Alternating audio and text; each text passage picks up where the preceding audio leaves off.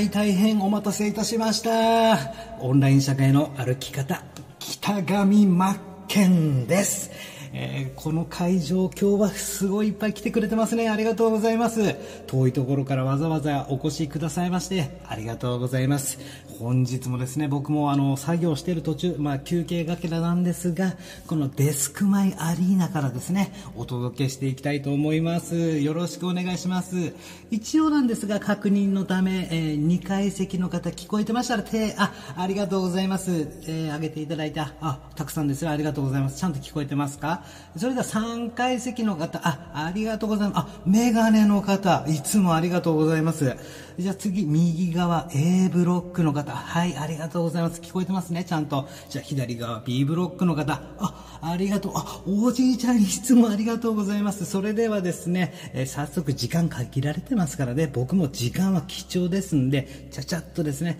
本日のテーマ、お伝えしていきたいと思います。本日のテーマはですね、えー、資料作成にあまりこだわらない、えー、この話をですね、させていただきたいと思います。僕は現在ですね、今新コース、今回は長めで81レクチャーぐらいですね、今コース制作していまして、で、まあ、収録自体はバンバンバンバンバンともうスムーズにいったんですが、今、あの、編集段階に入ってあることに気づいてしまった。今回作った資料は、えー、ズーム機能とか結構必要で、その1個ずつにズーム機能とかですね、横にずらしたりとか入れていかなきゃいけなくて、かれこれ1週間ぐらいもう苦戦してます。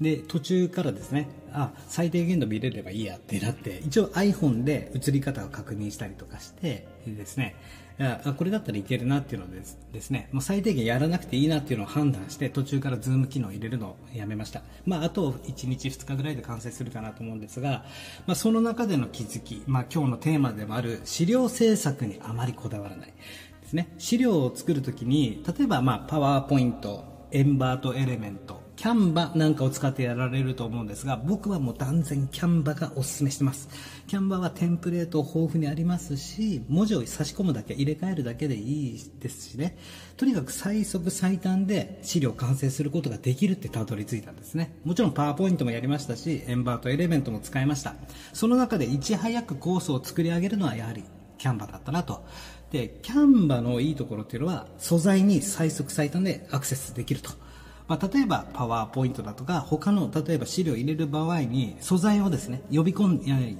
呼び出ししなければいけない。あのファイルから開いて素材をみたいな感じでやらなきゃいけないんですがですがキャンバというのはもうキャンバ自体の中にいろいろ素材って用意されてるんで結構組み立てやすいというか、まあ、すぐにアクセスできるよっていうのも一つなんですがあとはですねブランドキットっていうのがありましてそこにですねある程度配色色自分が使う色を決めておけばそのボタンを押すだけで画面全体の配色ポンポンポンと変えてくれるんですね。なので1個ずつの色とかをこの色いいかなあの色いいかなってなる必要なくてですね。そこが結構時間短縮になる。そして、もう一つがですね、まあ、フォントフォントありますね。フォントにこだわらない。僕も最初のうちはとことんこだわりました。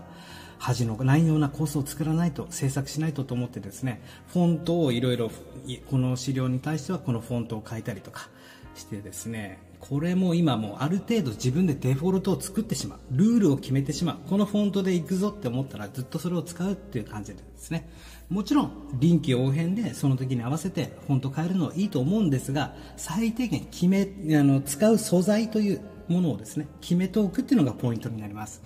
あとはフォントのサイズですね。これは僕が他のユーデミ講師のコースを受講して学んだんですが、えー、最低限度ですね、フォントサイズは28。最小でも28、それ以下は使わないようにする。それっていうのは iPhone で見た場合、スマホとかで見た場合に見えやすい最低限のサイズ。なので僕はそれ以降ですね、28以下のフォントは使わないようにしてるんですね。それ以上のフォントとかは使うようにしてます。であとはですね時間かかるのは配置にこだわったりとか本当フォントの種類にこだわったりフォントのサイズとか色はどう素材の位置どうとかいろいろこだわればこだわるほどとことん時間がね過ぎていくんでやはりですね最低限度何回も言いますが自分でデフォルトを決めるルールを決めるこれが結構大切になってきます。そして僕はもう今12コース今13コース目になるんですが大体10コースぐらいまで作り上げるとあのだんだん何をやらなくていいこれは必要だっていうのは見えてくるんですねとにかくやらなくていいことを増やしていく。これが大事になります。そして最初の1コース目を作るっていうのが結構苦労しますしね、どうやってやったらいいのかな、審査って何なのかなとか、審査に通るのかなと。みんな同じくそこ取ってきましたんで、最初の1コースまだ出されてない方は1コース目頑張ってやりましょう。そこからどんどんどんどんブラッシュアップされて2コース目よりも3コース目、3コース目よりもどんどん5コース目とかなってきますんでね。えー、まあ、10コースあたりまで行くと、もうあらかた決まってきます。もう資料制作も作成も、えー、すんなりいくかなと思います。まあ、僕みたくですね、収録した後にズーム機能が必要な資料だってなったらですね、また話は変わってくるんですが、まあ、今日のお話は資料作成はあまりこだわらない。で、冒頭部分でお伝えした通り、受講生だって、ね、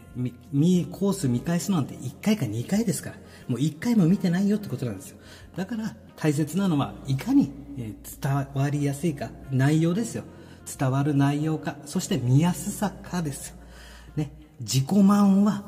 いらないよって話だよねってことなんですね。ということで、え今日はですね、もう時間が限られてますんで、この辺で失礼したいと思います。皆さん、あ帰りはですね、お気をつけて、温泉に使ったりとかね、いっぱいいろんなことありますから、そういうふうに観光してもいいですしね、今すぐにでもね、作業に取り掛かるということでもいいと思いますんで、えー、ぜひまた、えー、次のセミナーの方にですね、お越しくださいませ。お待ちしております。日本語が変、えー、すいませんが、よろしくお願いします。ということで、北上真剣です。